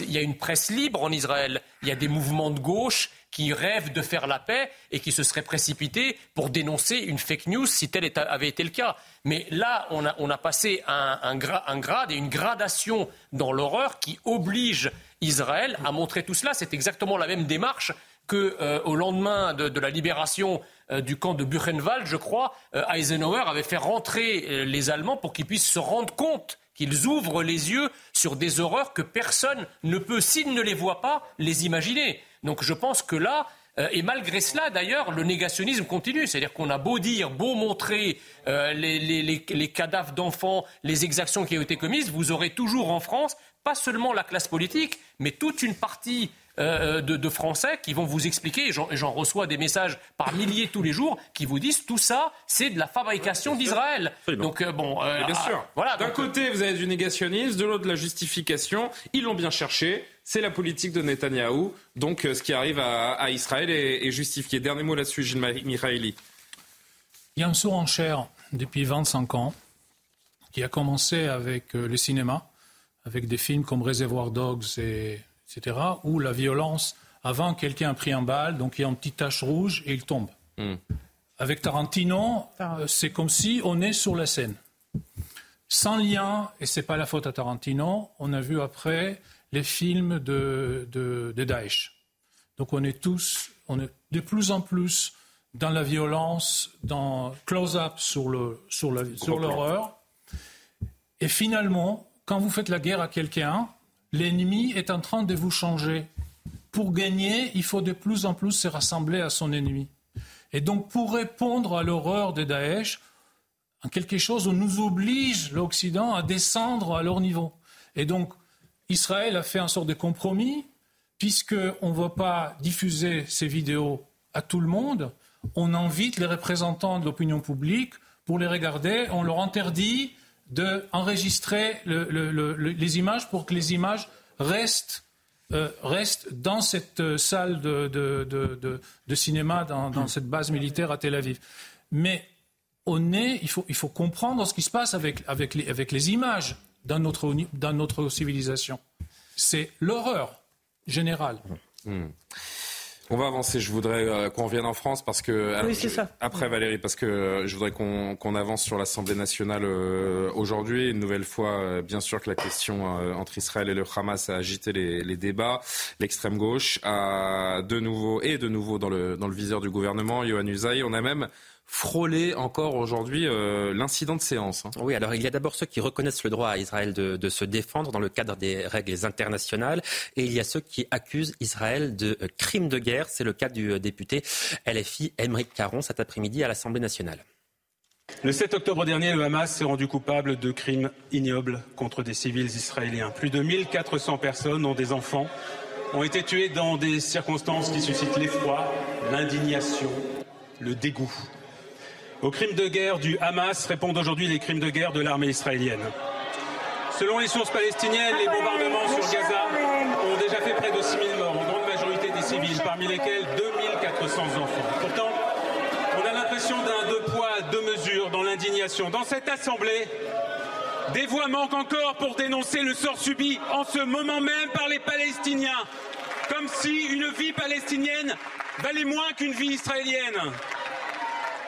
Alors pour la France insoumise, le Hamas a commis des crimes de guerre et en réponse, Israël commet à son tour des crimes de guerre. La France insoumise place donc au même niveau les attaques terroristes islamiques et la réplique défensive d'un pays démocratique. La France insoumise qui depuis 17 jours ne prononce toujours pas les mots terroristes et islamistes, d'où cette réponse d'Olivier Becht qui prenait la parole dans l'hémicycle au nom de la ministre des Affaires étrangères en déplacement à l'ONU.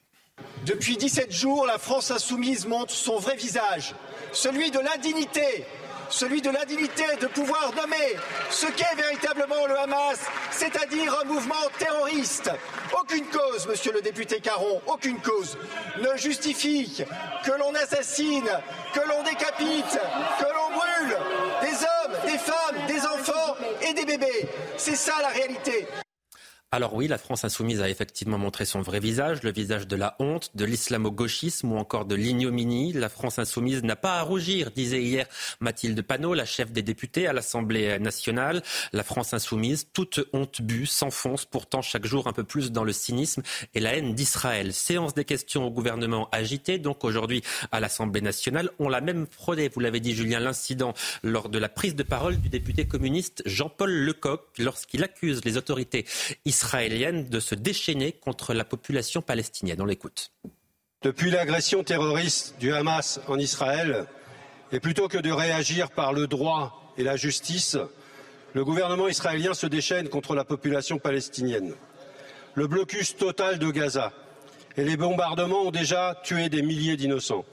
Alors, ce que vous n'avez pas entendu durant la prise de parole de Jean-Paul Lecoq, c'est ce qu'a crié une députée du Rassemblement national, Caroline Parmentier, rappelée à l'ordre par la présidence de séance. Je voudrais indiquer que lors de la prise de parole de M. Jean-Paul Lecoq, le mot assassin a été prononcé sans doute par Madame Parmentier, puisque ça a été inscrit par les services du compte-rendu, que ce mot n'a pas la place dans notre hémicycle et que donc j'en avertirai le bureau de l'Assemblée nationale qui mènera une investigation plus précise. Et la députée du Rassemblement national, Caroline Parmentier, affirme que le mot assassin visait le Hamas et non pas Jean-Paul Lecoq. Tout cela pour vous dire que l'ambiance était effectivement électrique à l'Assemblée nationale. Merci, Johan. Il y a deux France. Elles sont euh, définitivement euh, irréconciliables. Il faut choisir son camp. Il faut choisir son camp aujourd'hui. Bah, malheureusement, euh, ça a toujours été comme ça quand, sur ces sujets-là. Et ça, particulièrement exacerbé. Non, mais les répercussions dans la société sont visibles. Non, après, ce qu'on peut ajouter par rapport au très bon sujet de Johan, c'est que heureusement, toutes les voix, il y a des voix discordantes. C'est ça qui est un petit peu nouveau, c'est qu'il commence, si, il commence à y avoir des, voix discordantes. Euh, François Ruffin n'est pas d'accord. Ah euh, Alexis Corbière n'est pas d'accord. Clémentine Autain n'est pas ah d'accord. ça, on a bien conscience que Jean-Luc Mélenchon, Mathilde Panot et la garde rapprochée de Jean-Luc Mélenchon, euh, globalement, sont, en plein naufrage. Ils sont, en plein naufrage.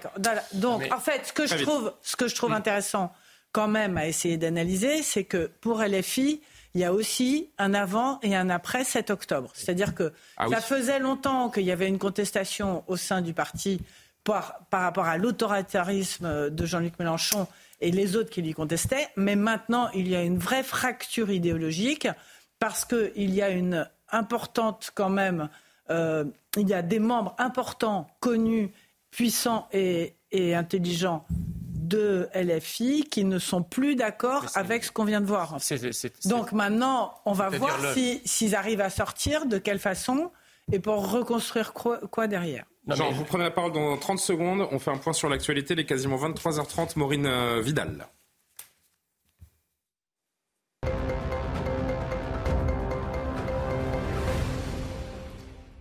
Emmanuel Macron est arrivé euh, en Jordanie où il rencontrera le roi Abdallah II après avoir rencontré le gouvernement israélien. Emmanuel Macron a échangé avec son homologue palestinien Mahmoud Abbas en Cisjordanie cet après-midi. Le président français a tenu à rappeler que rien ne justifie la violence terroriste et à réitérer son soutien au peuple israélien, mais aussi au peuple palestinien. Écoutez. Il n'y aura pas de paix durable s'il n'y a pas la reconnaissance du droit légitime du peuple palestinien à disposer d'un territoire et d'un État. il n'y aura pas de paix durable s'il n'y a pas la reconnaissance assumée de la part du peuple palestinien et de ses autorités d'un État d'Israël et de l'importance de son existence et de sa sécurité. L'ONU appelle à un cessez-le-feu immédiat à Gaza afin de venir en aide aux civils palestiniens. Le secrétaire général Antonio Guterres a dénoncé des violations claires du droit humanitaire à Gaza, des propos qui ont provoqué la colère d'Israël, l'accusant à demi-mot de comprendre l'attaque sanglante du Hamas du 7 octobre. L'agence de l'ONU pour les réfugiés à Gaza annonce cesser ses opérations demain, faute de carburant. L'une des deux otages libérés hier par le Hamas, Yosheft Lifshitz, âgé de 85 ans, a raconté sa captivité par le Hamas durant les 17 derniers jours. Après avoir été prise en charge dans un hôpital de Tel Aviv, elle a retrouvé sa famille. Un témoignage poignant. Écoutez. Je ne savais pas que je me retrouverais dans cette situation. Ils se sont déchaînés dans notre kibbutz, ont kidnappé m'ont allongé sur une moto sur le côté et m'ont emmené en pillant à travers les champs.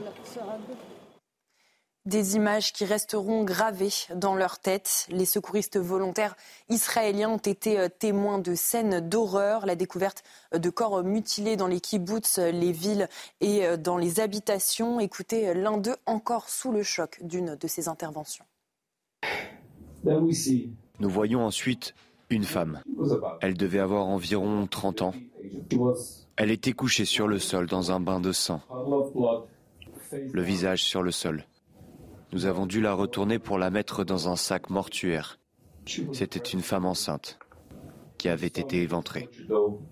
Le bébé, attaché par le cordon ombilical, avait été poignardé. Puis, elle a reçu une balle dans le dos. A-t-elle vu ce qui a été fait à son bébé? Elle n'a peut-être pas eu cette souffrance. Nous ne savons pas.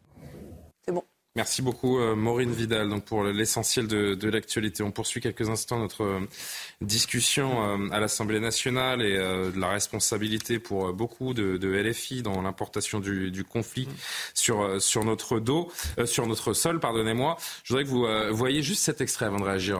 Jean Messia, vous connaissez le journaliste Frédéric Aziza qui officie sur Radio J. Il était présent à la hum, conférence de presse de LFI aujourd'hui, le journaliste qui a rappelé euh, dans une liste non exhaustive les différents dérapages de LFI autour des questions. On leur reproche un antisémitisme latent. Il fait une forme de démonstration. Il s'adresse à Mathilde Panot et c'est Eric Coquerel qui répond. Regarde. Vous avez qualifié Elisabeth Borne, fille de déportée, de rescapée. Jean-Luc Mélenchon a fait d'elle il y a quelques jours la représentante d'un parti, d'un État étranger contre Israël. Et week-end dernier, il a, il a accusé Yael Braun-Pivet, dont une partie de la famille a été exterminée pendant la Shoah de camper à Tel Aviv pour encourager le massacre de l'armée israélienne à Gaza. Alors qu'est-ce que c'est? Est-ce que c'est de l'antisémitisme, un insulte de votre plein gré Est-ce que c'est de l'antisémitisme tout court? Ou est-ce que c'est uniquement, si l'on peut dire, la volonté de fidéliser un, électorat obligé à la haine d'Israël et la haine des Juifs? Euh, Bon, monsieur Aziza, euh, vos insinuations sont déshonorantes et pour nous une insulte. Et la fin de votre discussion laissant penser que euh, ce que nous ferions est lié à un électorat. Euh, euh, il y a quelques intonations racistes, vous voyez, qui. mais si, si. Mais si, si. Non, mais monsieur Aziza, je vais vous dire une chose. On n'est pas ici dans un débat entre militants politiques, on est dans une conférence de presse. Vous m'avez posé une question, je vous réponds sur ce que je pense de votre réponse. Donc, je vous réponds. Non, monsieur Aziza, vos provocations, c'est bon. Je vous réponds sur ce que je, je, considère de votre question. Je considère que la fin de votre question a des intonations racistes. Et si vous voulez. Mais, mais, mais, pas plus que je vous laisse dire, monsieur, que des accusations d'antisémitisme. Jean Messia, que nous dit cette séquence de LFI bah, Elle nous dit que euh, ce qui se passe au Proche-Orient a servi de révélateur. Vous savez, c'est un peu comme une espèce de blue star identitaire qui révèle finalement la scène politique telle qu'elle est et qui révèle qui est qui. Warren Buffett disait quand la mer se retire, c'est là où on peut voir qui nage tout nu. Et bien là, avec, euh, vos citations, avec le Proche-Orient, on, voit finalement qui est qui. C'est-à-dire que des fractures politiques qui étaient présentes en France très profondément, mais qui, qui baignaient dans un océan idéologique un peu avenant, qui permettait aux choses de se, voilà, aux uns et aux autres de continuer leur voile, leur masque, etc. Ben finalement, tout, tout est démasqué. C'est démasqué en France, c'est-à-dire qu'on voit qui soutient et qui ne soutient pas, mais évidemment l'Assemblée nationale étant la, représentation du peuple et la caisse de résonance de ce qui se passe dans le pays, eh bien la fracture est encore plus béante à l'Assemblée nationale. Et je pense que là, on a quand même vu, si vous voulez, euh, un moment euh, relativement délicieux où la France insoumise et, et ses représentants sont mis face à leur propre euh, contradictions, à leurs propres incohérences et, disons-le, à leur propre antisémitisme. Johan, un dernier mot là-dessus. La posture de la France insoumise depuis le 7 octobre, à n'en pas douter, elle restera dans l'histoire, elle restera dans les annales et on s'en souviendra longtemps. Oui, absolument, c'est irréversible ce qui s'est passé depuis le 7 septembre. Ce ne sont pas des provocations, ce sont des paroles absolument euh, ignobles qui sont prononcées par la France insoumise. Euh, ils sont sortis définitivement du champ républicain, il n'y a pas de doute. On s'interrogeait avant pour savoir ce qu'était réellement l'islamo-gauchisme. Désormais, l'islamo-gauchisme... C'est une notion d'extrême droite qui n'existe pas vraiment. désormais, l'islamo-gauchisme dans ce pays a un visage. C'est le visage de Mathilde Panot, de Jean-Luc Mélenchon, de Manuel Bompard, de ces insoumis qui, effectivement, n'ont pas su prononcer des mots pourtant extrêmement simples comme terroriste et islamiste. Ce sont des personnes qui ont minimisé en réalité ce qui s'est passé. Parce que quand on compare les atrocités commises par le Hamas à la défense légitime d'Israël, qui certes fait des victimes, mais ça n'est pas à mettre sur le même plan, me semble-t-il. Quand ces personnes se livrent à ce genre de, choses dans un pays comme la France, eh bien oui, il faut le redire, on n'est plus républicain et l'islamo-gauchisme a désormais euh, ses représentants à l'Assemblée nationale. Gilles Mikhaïli. Il, manque Alors, Bono. Il nous reste peu de temps. Je voudrais que Gilles Mikhaïli dise un mot et, je voudrais qu'on, pour les téléspectateurs qui nous rejoindraient seulement, on a entendu et c'est euh, l'armée israélienne qui l'a diffusé il y, a, il y a quelques minutes, quelques petites heures, l'appel audio d'un terroriste le 7 octobre qui euh, se vante auprès de sa famille, qui appelle sa famille après avoir massacré 10 euh, juifs, dit-il, et qui se vante auprès d'elle de son exploit. Je le mets entre guillemets, c'est évidemment de son point de vue à lui on vous a coupé un, extrait plus long, on va vous le rediffuser dans, un instant. Euh, on reste encore quelques secondes donc sur LFI, je vais que vous réagissiez, Gilles Michael. Oui, l'effet le plus important, peut-être le plus important de cette guerre, c'est le nombre de victimes euh, euh, chez les Palestiniens à Gaza. Or, qui contrôle les chiffres? C'est le Hamas. Qu'est-ce qu'on sait? On sait que le Hamas a menti sur l'explosion à l'hôpital. Et on sait que très vite, après euh, l'annonce d'une soi-disant frappe israélienne, il y avait déjà 200 morts, après il y avait 500 morts, après il y avait 400 Et LFI s'est jeté sur les informations du Hamas. Donc, les certitudes. quelles sont les certitudes? Les Hamas ment.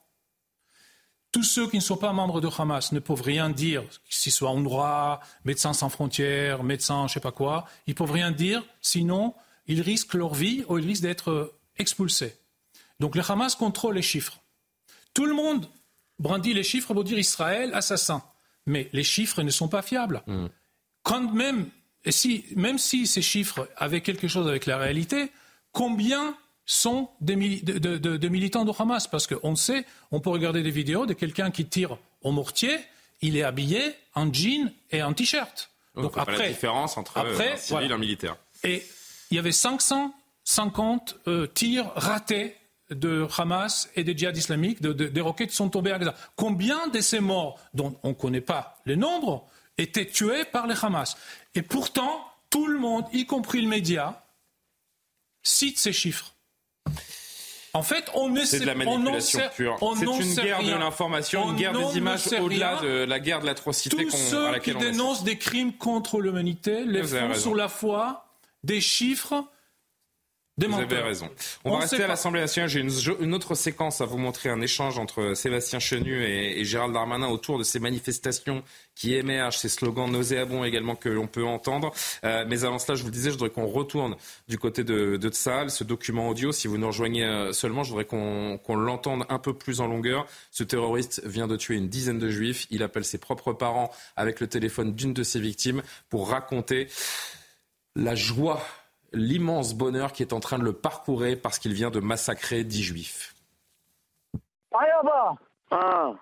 ابغى انا قاعد اكلمك من جوبا بسيم افتح الواتس تبع قول له وام شوف كيف القتلى شوف كيف قتلك فيديو يابا ابنك قتل يهود هاي دخلوا فلسطين يابا الله اكبر ربنا يحميك يا رب ربنا يحميك يابا ربنا يحميك يابا اكلمك من جوال يهوديه قتلتها وقتلت جوزها الله فيديو الله اكبر ولله الحمد الله أكبر ولله الحمد. يابا افتح الواتس شوف كيف قتلت يابا. افتح افتح بدي عليك واتس قول له وام روح ربنا يوفقك بالسلامه يابا يابا بالحين يابا. يابا والله 10 قتلت 10 10 بيدي يابا. يابا على ايدي اعطينا أمي اعطينا أمي. يما يما يحميك يما. طول الليل 10 بيدي يما؟ طول الليل 10 يما بيدي قتلت طول الليل ادعي لك يما. طول الليل ادعي لك ربنا يرحمك بالسلامة يما. اصيلك يا ابو اعمل لك مباشر من جوتك اصيلك يا امي طول الليل انت واللي يا امي ربنا يحميك يا امي اصيلك اصيلك اصيلك اصيلك ربنا يحميك يا امي يا امي ربنا يحميك محمود محمود آه يابا محمود انت وين؟ أنا جو مبلسين عليها جو قطعت يا عليها 10 بيدي قاعد اكلمك من جوالي يهودية قطعت عشرة؟ Oui. Alors, Général, ouais. trois choses. La première. Et on va revenir, on était sur l'Assemblée, mais je voudrais très rapidement, vraiment Très rapidement. La première, c'est que, s'agissant de la partition qui existe en France, hein, qui se développe, eh bien, ce qui se passe, euh, ce qui s'est passé là va l'accentuer, va accélérer le phénomène. Bon, sachant qu'il y a des gens qui adhèrent à cela. Bon. Deuxièmement, Israël doit taper fort, il a le droit de se défendre. Troisièmement, au-delà de la guerre de l'image, il y a quand même les valeurs dont on, se- réclame, dont se réclame l'Occident, dont fait partie euh, Israël, qui, qui impose des contraintes. Donc il y a ces trois axes, à mon avis, qui doivent guider la réflexion d'aujourd'hui. Un dernier extrait vidéo. On revient ici en France. hein. C'est difficile de jongler avec les images et euh, de sauter un petit peu du, du coq à l'âne, surtout après un, audio aussi terrible. Mais je voudrais qu'on qu'on revienne à l'Assemblée nationale et cet échange tendu au propos des manifestations, de l'émergence de cet antisémitisme, des slogans qu'on entend en manifestation. Sébastien Chenu du Rassemblement national s'adresse au ministre de l'Intérieur. La semaine dernière, dans notre pays, des manifestations se sont déroulées, jeudi dernier en particulier, sous les sinistres cris de Allah Akbar. Sinistres cris à quelques mètres du Bataclan, quelques heures après, quelques jours après le décès et l'assassinat de M. Dominique Bernard. Les Français sont inquiets, les Français sont choqués. Avec les députés du Rassemblement national, avec Marine Le Pen, nous sommes la voix de ces Français choqués, inquiets et exigeants. Vous avez pendant des années criminalisé ceux qui ont lancé l'alerte. Vous avez pendant des années voté des subventions à des associations complices. Il en a fallu du courage pour s'opposer à votre déni, pour s'opposer aujourd'hui à cette gauche qui présente Israël comme un régime d'apartheid, qui présente le Hamas comme une armée légale. Allez-vous vous donner, nous donner les moyens juridiques et législatifs de combattre cette idéologie, de lutter contre ces expressions politiques, intellectuelle, culturelle, vestimentaire et son apologie à travers les manifestations, les écrits, les prêches, ou bien allez-vous continuer à interdire des manifestations qui se déroulent quand même? Monsieur le député Chenu, vous aurez constaté que le gouvernement de la République a été extrêmement clair et nous avons été les seuls en Europe à le faire. Nous avons interdit toutes les manifestations pro-Hamas qui se sont tenues dans les heures et dans les jours qui ont venu. En effet, nous avons constaté que la justice administrative, alors à moins que vous remettiez totalement en cause notre état de droit, la justice administrative a autorisé, puisqu'elle a réformé la décision du préfet de police, la manifestation qui s'est déroulée dimanche dernier. La consigne donnée à tous les préfets de la République, c'est d'interdire les manifestations qui se dérouleront dans l'ordre public, qui peuvent effectivement poser des questions. Oui, pour soutenir la cause palestinienne ou les civils palestiniens, mais lorsqu'on sait que des collectifs comme Palestine vaincra, dont j'espère que le Conseil d'État donnera raison au ministère de l'Intérieur pour la dissolution, les organise, ce sera non, et nous porterons, nous, au ministère de l'Intérieur, à la justice, tous les faits qui sont contraires au droit. pourquoi est-ce qu'on interdit ces manifestations si derrière le gouvernement est humilié par la justice administrative? C'est vrai que c'est ah, intéressant de se demander. Il ne faut même pas euh, souvent attendre la décision de la justice administrative pour que le gouvernement soit humilié. Je veux dire, il y a combien de manifestations écologistes euh, radicales ont été interdites et se sont tenues quand même Rappelons-nous de Sainte-Soline. C'était une manifestation interdite. Est-ce que ça a été empêché? Non. Et on a vu les exactions qui ont été commises. Donc en réalité, l'État n'est pas capable euh, de maintenir une interdiction indépendamment même du fait que sa décision de les interdire soit cassée par la justice administrative. Il y a, des, moments dans ces rassemblements où on a vraiment l'impression qu'on est dans juste l'exaltation pure de, de, l'antisémitisme. Est-ce qu'il n'y a pas une forme de séparatisme également auquel on assiste à travers mais, ces mais, bien sûr, si vous voulez, en fait, l'analyse, elle est très simple. Nous avons, à travers une politique migratoire folle, laissé venir des peuples qui se sont installés en France, qu'on n'a pas assimilés, qu'on n'a pas intégrés, qu'on leur a dit surtout restez ce que vous êtes. Et donc ça, c'est effectivement la gauche et la droite pendant des années. Et évidemment, qui recueille aujourd'hui le fruit électoral de cette politique migratoire? C'est Jean-Luc Mélenchon. Mais en réalité, tout ce système, que ce soit la gauche, la droite, les progressistes et Jean-Luc Mélenchon, in fine, qui raflent la mise, ils sont responsables de cette situation. On voit que la France insoumise a des slogans, et je termine par là.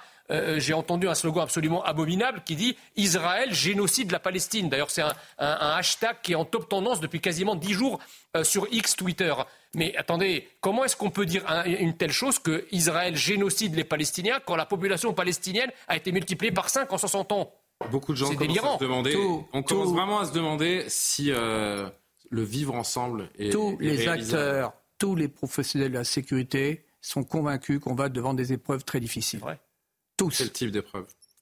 Des affrontements. On est aujourd'hui dans une situation où tout s'accélère. Et l'affaire d'Israël fait partie hein, de ces phénomènes d'accélération. Donc la, la, partition, elle est consommée. On a, on a peut-être C'est que le début, parce qu'il va y avoir l'incursion dans Gaza de Tsahal, qui va aussi conditionner, là encore, la guerre des images, ce que l'on montrera, ce qui sera donné à voir conditionnera ce qui passera en France. Et le combat, le combat doit commencer très vite. Et d'abord, c'est un combat idéologique. Le ministre de l'Éducation entend le mener, mais le défi est immense.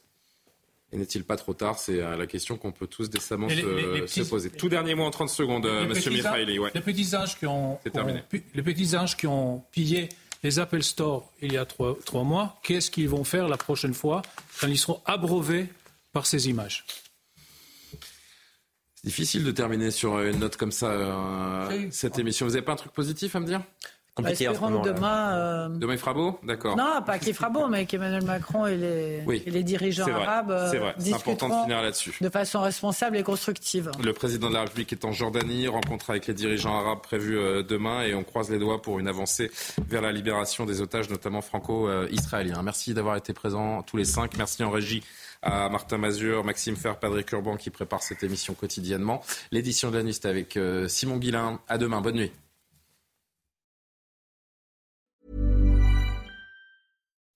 When you make decisions for your company, you look for the no-brainers. If you have a lot of mailing to do, stamps.com is the ultimate no-brainer. Use the stamps.com mobile app to mail everything you need to keep your business running with up to 89% off USPS and UPS. Make the same no-brainer decision as over 1 million other businesses with stamps.com. Use code PROGRAM for a special offer. That's stamps.com, code PROGRAM.